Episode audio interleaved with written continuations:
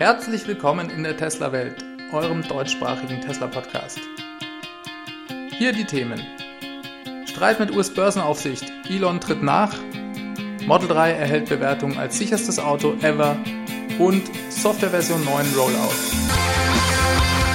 Mein Name ist David und dies ist die 33. Folge.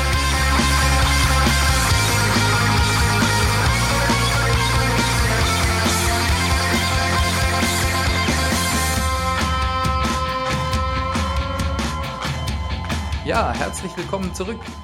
Schön, dass ihr auch diese Woche wieder dabei seid. Ich lade euch zu einer halben Stunde neueste Infos rund um das Thema Tesla ein. Ja, wo fangen wir diese Woche denn an? Bei mir wirken ehrlich gesagt immer noch die Rekordzahlen nach, die Tesla letzte Woche bekannt gegeben hat. 55.840 gelieferte Model 3, insgesamt 83.500 gelieferte Fahrzeuge im dritten Quartal. Das ist schon der absolute Hammer. Das dürfte auch auf den Straßen der USA so langsam sichtbare Folgen haben, vor allem natürlich in Kalifornien. Und das dürfte so langsam dann auch Leute auf Tesla aufmerksam machen, die vielleicht bisher noch nicht so viel davon gehört haben. Sogar der CEO Nordamerika von BMW, Herr Bernhard Kuhnt, hat sich diese Woche geäußert und erkannte an, dass das Model 3 in seinem Segment auf dem Markt die klassischen Hersteller unter Druck setze im letzten Monat hatte BMW einen leichten Aufwärtstrend zu verzeichnen, was die Verkaufszahlen insgesamt angeht. Vor allem aber lag das wohl an guten Verkäufen im Crossover-Bereich, wenn ich das richtig verstanden habe, was ja eigentlich jetzt nicht wirklich das Segment des Model 3s ist. Auch wenn Herr Kuhn sich freute, dass hier seiner Interpretation nach vom Druck des Model 3s im Markt eher andere betroffen seien, Audi und Mercedes-Verkäufe im Segment litten deutlich stärker.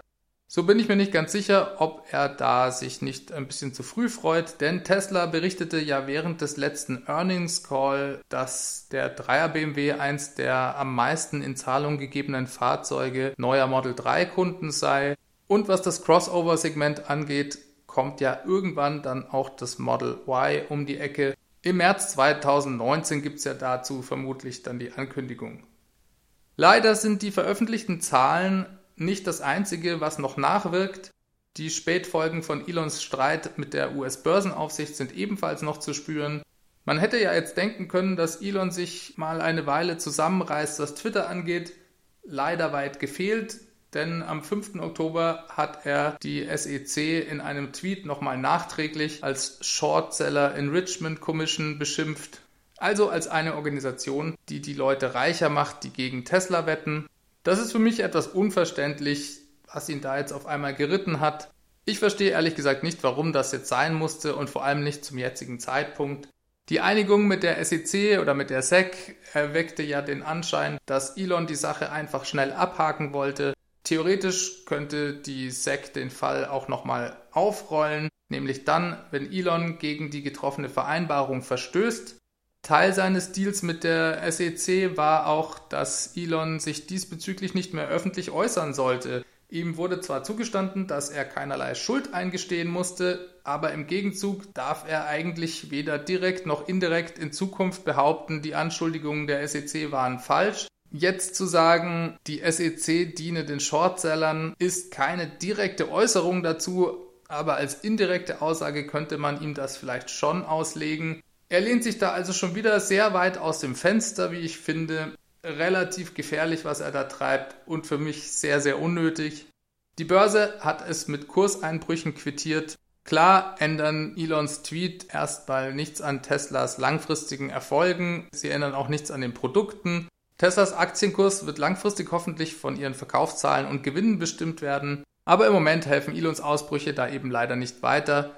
Und er tut auch leider nicht das, was er vor kurzem noch seinen Mitarbeitern in einer E-Mail empfohlen hatte, nämlich sich in der Zukunft nicht ablenken zu lassen. Tesla veröffentlicht ab jetzt vierteljährlich Unfallstatistiken. Könnt ihr euch noch daran erinnern, als Elon sich vor ein paar Monaten über die negative Berichterstattung über Tesla-Unfälle in der Presse beschwerte? Diese erhalten ja oft landesweite mediale Aufmerksamkeit, einfach nur weil Tesla Klickzahlen generiert und die Leute interessiert, Damals schrieb Elon, den Daten der NHTSA zufolge, das ist die amerikanische zivile Bundesbehörde für Straßen- und Fahrzeugsicherheit, gab es in den USA im Jahr 2017 alle 86 Millionen gefahrene Meilen einen Todesfall durch einen Verkehrsunfall. Insgesamt 40.000 Tote allein 2017. Bei Tesla trat dies im Vergleich dazu nur alle 320 Millionen Meilen auf. Es sei unmöglich, die Zahl der Todesfälle auf Null zu reduzieren, aber die Wahrscheinlichkeit, in einem Tesla ums Leben zu kommen, sei viel geringer als in einem anderen Fahrzeug.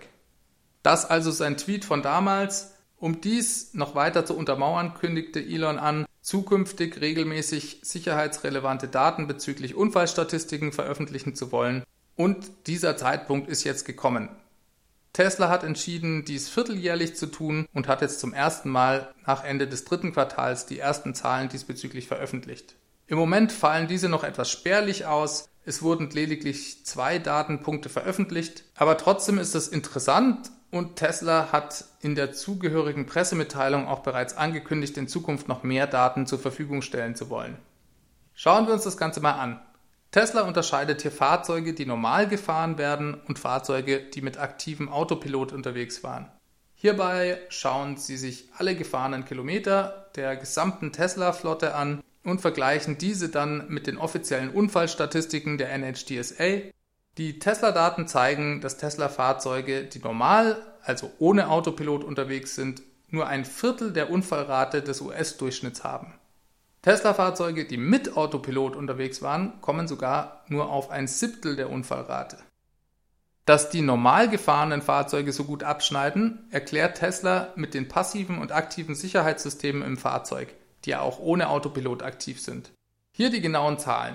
Im letzten Quartal hat Tesla für Fahrzeuge mit aktivierten Autopilot alle 3,34 Millionen Meilen einen Unfall oder ein unfallähnliches Event festgestellt.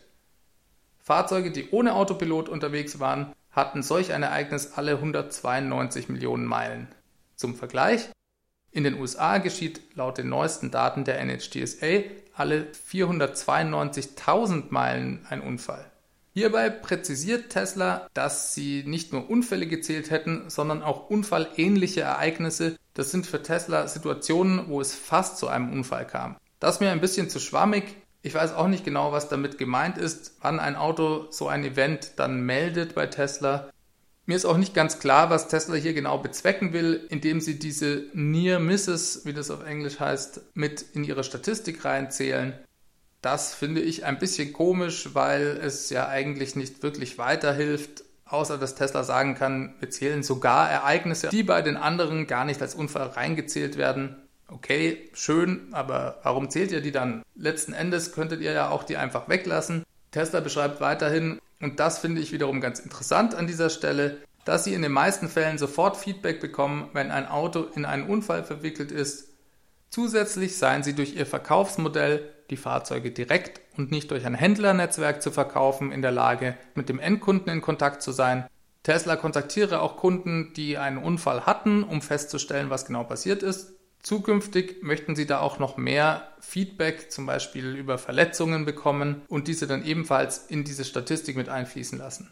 Laut Tesla könnten andere Autohersteller diese Daten nur sehr schwer erlangen. Erstens hätten diese den direkten Kontakt zum Endkunden nicht der Hauptunterschied sei aber der Zugriff auf die Daten. Hier hat Tesla eben den Vorteil, dass ihr komplettes System von ihnen selber gebaut ist und sie nur sehr wenig auf Dritthersteller setzen, was die Softwarekomponenten angeht. Andere Autohersteller haben ganz viele unterschiedliche Systeme in ihrem Fahrzeug, die in der Regel nicht von ihnen selbst gebaut worden sind. Diese Systeme kommunizieren dann untereinander nicht wirklich, so dass es sehr schwierig ist, an die verschiedenen Daten zu gelangen. Das ist wirklich einer der großen Unterschiede zwischen Tesla und klassischen Autoherstellern. Deswegen kann Tesla auch so viel mit den sogenannten Over-the-Air-Updates nachträglich an der Software regeln. Das liegt ja bei den anderen Herstellern nicht daran, dass diese nicht auch eine SIM-Karte ins Auto verbauen könnten, sondern eben daran, dass die ganzen Systeme im Auto von verschiedenen Zulieferern stammen, wo jeder sein eigenes Software-Süppchen kocht und damit die Zugriffsmöglichkeit eine ganz andere ist. Dementsprechend kann Tesla natürlich auch aus Unfällen viel besser lernen und hat durch diese Daten im Vergleich bessere Möglichkeiten, die Autos in Zukunft weiterhin besser und sicherer zu machen. Das ist für mich wirklich ein Riesenvorteil, den sie da haben. So, was kann man denn jetzt zu den Zahlen sagen? Ich finde ja, bei Statistik gilt, traue keiner, die du nicht selber gefälscht hast. Natürlich glaube ich überhaupt nicht, dass Tesla hier irgendwelche Zahlen fingiert. Es stellt sich für mich aber immer die Frage der Vergleichbarkeit. Kann man diese Unfallzahlen von Tesla jetzt wirklich mit dem US-Durchschnitt vergleichen? Der Hauptunterschied ist die Datenmenge, würde ich denken. Wie groß ist die Gesamtmenge der in den USA gefahrenen Meilen versus die Meilen der Tesla-Flotte? Die Tesla-Flotte, auch wenn sie rasant wächst, ist eben noch relativ klein. Dementsprechend wenig Meilen werden im Vergleich auch gefahren. Da stellt sich dann für mich die Frage, wie aussagekräftig das dann wirklich ist. Auch könnte man sich sicher überlegen, ob die Zahlen von der US-Aufsichtsbehörde ebenfalls vierteljährlich erhoben werden. Im Moment ist ja Sommer und die Wetterbedingungen für die allermeisten Tesla-Fahrzeuge sind dementsprechend gerade gut. Natürlich ist irgendwo auf der Welt immer Winter, aber die meisten Tesla fahren eben in den USA und in Europa und vielleicht China und dort ist es im Moment überall Sommer. Auch ein wichtiger Punkt wäre sicherlich, sich das Alter der Fahrer der beiden verglichenen Gruppen anzuschauen, da dies auf jeden Fall auch sich auf die Unfallrate auswirken dürfte. Ihr seht, es wird sehr schnell kompliziert und man kommt schnell an den Punkt, Äpfel mit Birnen zu vergleichen. Aber ich habe euch ja in der Tesla-Welt Folge 30 erzählt, dass Tesla gerade die 9 Milliarden Meilen Marke an gefahrenen Meilen überschritten hat und die nächste Milliarde nur innerhalb von einem Monat fahren wird. Daher wird es sehr interessant sein, wie sich diese Statistiken über die nächsten Quartale weiterentwickeln, besonders auch dann, wenn sich Teslas Autopilot noch deutlich weiterentwickelt. Was man sicherlich heute schon sagen kann, ist, dass Teslas Zahlen einen positiven Trend beschreiben und sehr vielversprechend sind. Mit jedem gefahrenen Kilometer wird das Ganze dann vergleichbarer. Ich finde es sehr gut, dass Tesla diese Zahlen offenlegt. Ich denke, das kann Ihnen langfristig auf jeden Fall weiterhelfen und vielleicht reduziert es ja dann auch die spektakulären Unfallberichte, die man manchmal in der Presse lesen kann. Zusammen mit den sehr guten Crash-Test-Ergebnissen kann man sicherlich sagen, dass Tesla die sichersten Autos der Welt baut.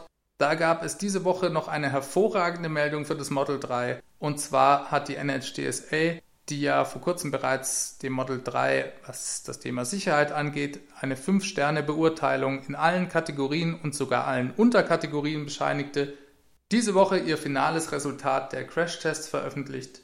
Getestet wurde hier die hinterradgetriebene Version des Model 3, aber die anderen Versionen dürften im Ergebnis dieser nicht nachstehen. Das Model 3 ist das sicherste Fahrzeug, das die NHTSA je auf dem Prüfstand hatte das stellt die Behörde dahingehend fest, da ihre Crashtest-Ergebnisse besagen, dass die Wahrscheinlichkeit einer Verletzung im Model 3 verglichen mit allen je getesteten Fahrzeugen am niedrigsten ist. Auf Platz 2 und 3 folgen übrigens das Model S und das Model X. Tesla kann also mit Fug und Recht behaupten, dass sie die sichersten Fahrzeuge der Welt bauen. Da verzeihe ich Ihnen doch gleich wieder, vielleicht nicht ganz so vergleichbare Zahlen bei der Unfallstatistik präsentiert zu haben, denn das hier ist wirklich eine hervorragende Nachricht. Blöd nur, dass die Börse das in dieser Woche nicht honoriert hat, da die, wie gesagt, immer noch mit anderen Dingen gedanklich beschäftigt ist. Das ist schon ein bisschen grotesk, wie ich finde.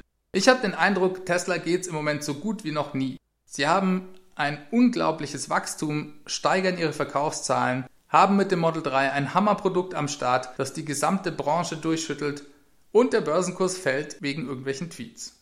Das ist schon verrückt. Aber na gut, zurück zum Model 3.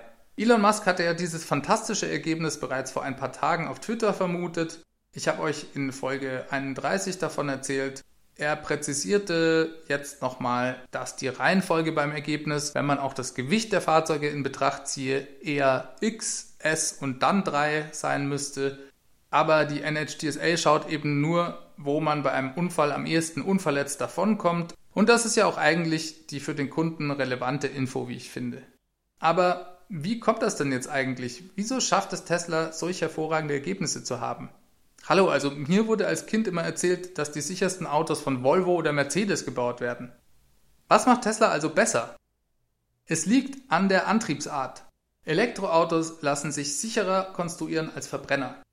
Das ist etwas, von dem man nicht so oft hört, wie ich finde. Und vielleicht liegt es ja auch ein bisschen daran, dass andere Elektroautos oft nicht von Grund auf neu konzipiert wurden, sondern oft auf Verbrennerbasis entstehen.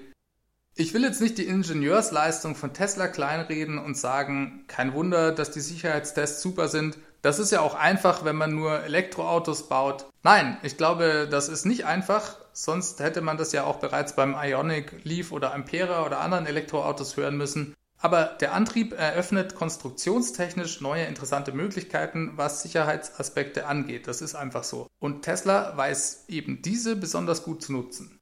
Hier gibt es vor allem zwei wichtige Punkte. Erstens das Skateboard-Design und zweitens das Fehlen des Verbrennungsmotors und damit eine effektivere Knautschzone. Aber zunächst einmal zum sogenannten Skateboard-Design. Was ist das? Das heißt, die Basis des Autos erinnert an ein Skateboard, ein massives Battery Pack, welches zwischen den vier Rädern sitzt und E-Motoren, die an den Achsen sitzen. Das hat zwei Auswirkungen. Erstens bekommt das Fahrzeug einen sehr niedrigen Schwerpunkt und alle schweren Teile liegen mehr oder weniger in der Mitte des Fahrzeugs. In der Folge hat das Model 3 ein sehr niedriges Trägheitsmoment, dadurch, dass sich die schwersten Komponenten näher am Schwerpunkt des Fahrzeugs befinden. So wird eine sogenannte 50-50 Gewichtsverteilung erreicht, die sich ebenfalls günstig auswirkt. Auch ist der Motor des Model 3 leicht vor der Hinterachse angebracht und nicht dahinter. Laut Tesla trägt diese Architektur nicht nur zur Agilität und Fahrdynamik des Fahrzeugs bei, sondern verbessert auch die Stabilitätskontrolle durch Minimierung der kinetischen Rotationsenergie. Der zweite Punkt ist die Präsenz des Battery Packs, die dem Fahrzeug strukturell zusätzlich Stabilität verleiht. Dies sieht man sehr schön beim sogenannten Side Pole Crash Test, bei dem das Auto seitlich gegen einen Pfeiler geschleudert wird. Hier dringt der Pfeiler anders als bei anderen Autos kaum in die Fahrerkabine ein, sodass die Verletzungsgefahr deutlich sinkt. Und natürlich überschlägt sich ein Fahrzeug mit niedrigem Schwerpunkt auch viel später erst. Schaut euch die Crash-Test-Videos mal an, sehr beeindruckend zu sehen. Kommen wir nun zur Knautschzone. Hier geht es ja darum, dass die Front des Fahrzeugs die Bewegungsenergie des Autos beim Frontalcrash abfängt. Ein Verbrennungsmotor, der vorne eingebaut ist, hilft da nicht wirklich, da er als recht massiver Block die Energie nicht aufnehmen kann, sondern selbst Richtung Fahrerkabine weitergibt oder sogar sich selbst dahin auf den Weg macht. Bei Tesla ist hier kein Motor, sodass die Knautschzone deutlich effizienter funktioniert. Das ist und bleibt für mich auch ein Unterschied zu anderen Elektroautos, die oft unter der Haube rappelvoll sind, siehe Ionic oder EQC. Da bin ich auch schon mal sehr auf die Sicherheitstests gespannt. Tendenziell hat sich das Skateboard-Design als Konzept branchenweit durchgesetzt. Eine Folge der Elektromobilität sind also auch sicherere Fahrzeuge. Das hat man gar nicht so häufig auf dem Schirm. Tesla ist ja absolut führend und hält sein Versprechen, das Elon beim Model 3 Präsentationsevent im März 2016 gab. Software Version 9 Rollout. Wir hatten uns ja in der letzten Woche bereits ausführlich über die neue Software Version 9.0 unterhalten. Tesla hat diese Woche damit angefangen, diese an die gesamte Flotte zu pushen. Wie schon von anderen Software-Updates bekannt, dauert dieser Prozess eine ganze Weile, durchaus auch mehrere Wochen. Ersten Berichten nach bekommen im Moment erstmal nur Fahrzeuge in den USA das Update und da bevorzugterweise sogar auch erstmal Model S und Model X. Es kann also noch ein bisschen dauern, bis das Ganze auch hier in Europa ankommt. Ihr könnt mir gerne Bescheid geben, wenn ihr euer Update erhaltet. Einfach eine kurze Mail an feedback@teslawelt.de oder auf Twitter. Tesla hat übrigens für diesen Rollout das wohl wichtigste Feature, nämlich das Navigate on Autopilot, das das automatisierte Autobahnfahren ermöglicht, erstmal wieder deaktiviert. Da gab es wohl doch noch ein paar Sicherheitsbedenken, sodass dies in der allerersten Version nicht mit dabei ist. Natürlich erstmal ein bisschen enttäuschend, allerdings verstehe ich schon, dass Tesla hier ganz besonders vorsichtig sein muss, was Sicherheitsaspekte angeht. Tesla bringt so langsam Eigenschaften für das Autopilotsystem auf den Markt, die bereits in Richtung von autonomen Fahren gehen, bei denen aber trotzdem der Fahrer weiterhin die Verantwortung behält. Es bleibt also offiziell ein Level 2 Fahrassistenzsystem und nicht mehr. Die Hauptgefahr besteht darin, dass die Benutzer es nicht richtig verwenden und dazu verleitet werden, dem System zu sehr Vertrauen zu schenken. Das ist ein Drahtseilakt für Tesla hier. Dafür werden sie auch von anderen Mitbewerbern reichlich kritisiert. Diese haben einen anderen, wie sie argumentieren, sichereren Ansatz und versuchen eher das perfekte System zu bauen, bevor sie damit auf den Markt gehen. Tesla macht dies komplett anders und ist der Auffassung, Don't let perfect be the enemy of better. Das heißt, Sie bringen neue Fähigkeiten, die sicher noch nicht perfekt sind, auf den Markt, weil sie der Meinung sind, dass sie insgesamt damit ein besseres System dem Kunden bieten können und Unfälle vermeiden können. Aber es entstehen dabei auch neue Risiken für andere Unfälle. Durch Unachtsamkeit und zu großes Vertrauen auf Kundenseite in die Technik. Ein zugegebenermaßen etwas zweischneidiges Schwert, über das man diskutieren kann, denn den Einzelnen tröstet es meistens wenig, wenn er einen Unfall hatte und sich sagen muss, dass das System aber insgesamt trotzdem statistisch besser ist. Das ist immer ein sehr kontroverses Thema, da es eben um Menschenleben geht. Trotzdem kann ich Teslas Ansatz hier folgen, aber Sie müssen eben höllisch damit aufpassen, um nicht den Kunden zu schnell die neuen Techniken an die Hand zu geben. Daher ist es mir lieber, wenn Sie so eine wichtige Neuerung erst dann der breiten Masse zur Verfügung stellen, wenn Sie sich wirklich Ihrer Sache sicher sind. Trotzdem gibt es auch bei der ersten Version des Updates Neuerungen, was den Autopilot angeht. Zum Beispiel werden andere Fahrzeuge, die auf anderen Fahrbahnen oder vor einem oder hinter einem fahren, unterwegs jetzt richtig dargestellt. Das heißt, man sieht dann Motorräder oder LKWs, die auf dem Display dargestellt werden und kann also bereits jetzt von einigen Neuerungen profitieren, die vielleicht nicht ganz so sicherheitsrelevant sind. Eigentlich muss man an dieser Stelle nochmal betonen, wie hervorragend es ist, dass Tesla die Möglichkeit hat, ihr komplettes System per Software-Update rundum zu erneuern. Eine Hauptänderung der Version 9 ist ja, dass die Benutzeroberfläche der verschiedenen Fahrzeugmodelle jetzt angeglichen wird. Von der Bedienbarkeit her ist das Ganze sehr intuitiv und lässt sich wie ein Smartphone oder ein Tablet bedienen. Tesla lässt hier den Rest der Automobilindustrie mal wieder sehr alt aussehen. Niemand hat die Möglichkeit, solche Updates zu pushen und in solch einem Ausmaß die Software komplett zu überarbeiten. Das muss man sich schon mal vorstellen. Hier erhalten Fahrzeuge, die sechs Jahre alt sind, eine komplett neue Benutzeroberfläche mit verbesserter Bedienbarkeit und neuen Features. Das kann sonst wirklich niemand in der Industrie. Wie ich bereits vorher erwähnt habe, liegt das daran, dass Tesla softwaretechnisch die komplette Kontrolle über ihre Systeme im Fahrzeug hat. Aber es ist eben auch eine komplett andere Produktphilosophie dahinter. Inkrementelle Updates, keine Jahresmodelle, Neuerungen werden sofort in die Produktion integriert, sobald sie verfügbar sind. Auch da unterscheidet sich Tesla von jedem anderen Autohersteller. Klar gibt es bei den Software-Updates auch Grenzen. Nicht alle älteren Modelle können alle Features bekommen. Da sind dem Ganzen durch die ältere Hardware Grenzen gesetzt. Trotzdem wird auch ein Model S der ersten Generation heute noch besser durch Software-Updates. Das ist schon als solches einfach spektakulär. Und selbst bei der Hardware versucht Tesla ja die Systeme upgradefähig zu machen, zumindest was die zentrale Recheneinheit angeht. Manche Leute beschweren sich, dass Tesla innerhalb der Software ihr eigenes System baut und ihr eigenes Ökosystem baut und zum Beispiel nicht kompatibel mit Apple CarPlay oder dem Pendant von Google dazu ist. Aber auch das wird ein bisschen besser, wie ich finde. Zum Beispiel gibt es ja jetzt das neue Feature, bei dem man direkt vom Smartphone, zum Beispiel bei Google Maps, einfach eine Adresse teilen kann und dann direkt ans Fahrzeug sendet.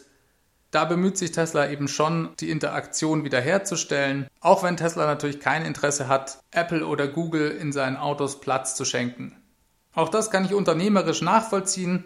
Tesla hat das Potenzial, zu einer der allergrößten Firmen der Welt zu werden. Wieso sollten Sie da Google in Ihr Auto lassen? So, so viel zu diesem Thema. Sagt mir am besten Bescheid, wenn ihr euer Update bekommt. Ich bin schon sehr gespannt, wann das Ganze in Deutschland verfügbar sein wird. Ihr könnt mir auch gerne schreiben, ob es euch gefällt oder nicht, wie eure Erfahrung damit ist. Das fände ich sehr spannend. Dann gibt es noch eine Geschichte zum Referral-Programm und zwar gibt es da auch Neuerungen. Im Wesentlichen gibt es zwei neue Preise, die ich auch sehr interessant fand. Eine Aktion, die gibt es schon bei einem Referral, also wenn jemand meinen Referral-Code benutzt, bekomme ich die Möglichkeit, ein Bild an Tesla zu schicken. Dieses wird dann per Laser in ein Glas gebrannt oder geätzt, ich weiß auch nicht genau, wie das funktioniert, und in den Orbit geschickt. Hier gibt es anscheinend eine Zusammenarbeit mit SpaceX, nehme ich jetzt einfach mal an. Und ja, was für eine abgefahrene Idee. Also das kann auch keine andere Autofirma. Ich bin mal sehr gespannt, wie sie das machen. Das gibt es schon für nur ein Referral. Das sind also zigtausende von Bildern, die da ins All geschickt werden sollen. Das alles aus Glas muss auch eine gewisse Payload sein. Ich weiß nicht, ob sie da wieder mal eine Dummy-Payload für irgendeine nächste Rakete brauchen. Auf jeden Fall sehr geiler neuer Preis im Referral-Programm. Da gab es aber noch einen, da weiß ich jetzt gar nicht genau, wie viele Referrals man braucht. Ich glaube vier Stück. Dann bekommt man Priorität, was die Software-Updates angeht in Zukunft. Das ist auch nicht so ganz klar, was sie damit meinen. Tesla hat ja ein Beta-Tester-Programm und ein sogenanntes Early Access-Programm, wo Software-Updates, die eben auch noch gar nicht hundertprozentig fertig sind, an eine bestimmte Gruppe von Testern geschickt wird. Ich glaube, das ist hier nicht unbedingt gemeint, sondern ich glaube, dass man einfach priorisiert das Software-Update für fertige Software, die dann offiziell weltweit ausgerollt wird, eben früher bekommen kann. So, damit sind wir auch schon wieder am Ende angelangt. Ich hoffe, wir hören uns nächste Woche wieder. Und ich hoffe, ihr hattet genauso viel Spaß wie ich. Hier nochmal die Möglichkeiten, wie ihr mir Feedback schicken könnt. Es gibt die E-Mail-Adresse feedback.teslawelt.de, alternativ auch gerne per Audiokommentar, den ihr mit eurem Handy aufnehmen könnt. Oder ihr ruft einfach die 0211 9763 2363 an, könnt mir eine Nachricht hinterlassen. Auf Twitter findet ihr mich TeslaWelt und wie immer freue ich mich über alle Bewertungen. Da möchte ich mich auch nochmal bedanken an alle, die das schon gemacht haben. Das freut mich immer ganz besonders. Da schaue ich wirklich regelmäßig rein. Und das ist direkt auch aus zwei Gründen für mich wichtig. Einerseits gibt es mir natürlich Motivation zum Weitermachen. Andererseits steigt der Podcast bei iTunes im Ranking. Das bringt mir langfristig mehr Hörer und steigert die Bekanntheit des Podcasts. Daher freue ich mich da über euren Support. Einfach kurz auf eurer Podcast-App ein paar Zeilen schreiben oder direkt eben auf iTunes. Selbstverständlich ist Mundpropaganda auch immer sehr willkommen. Erzählt also euren Freunden davon, die sich vielleicht auch für Tesla interessieren. Ich wünsche euch erstmal eine ganz gute Woche. Wir hören uns an dieser Stelle nächsten Mittwoch wieder. Macht es ganz gut. Bis dahin. Ciao, ciao.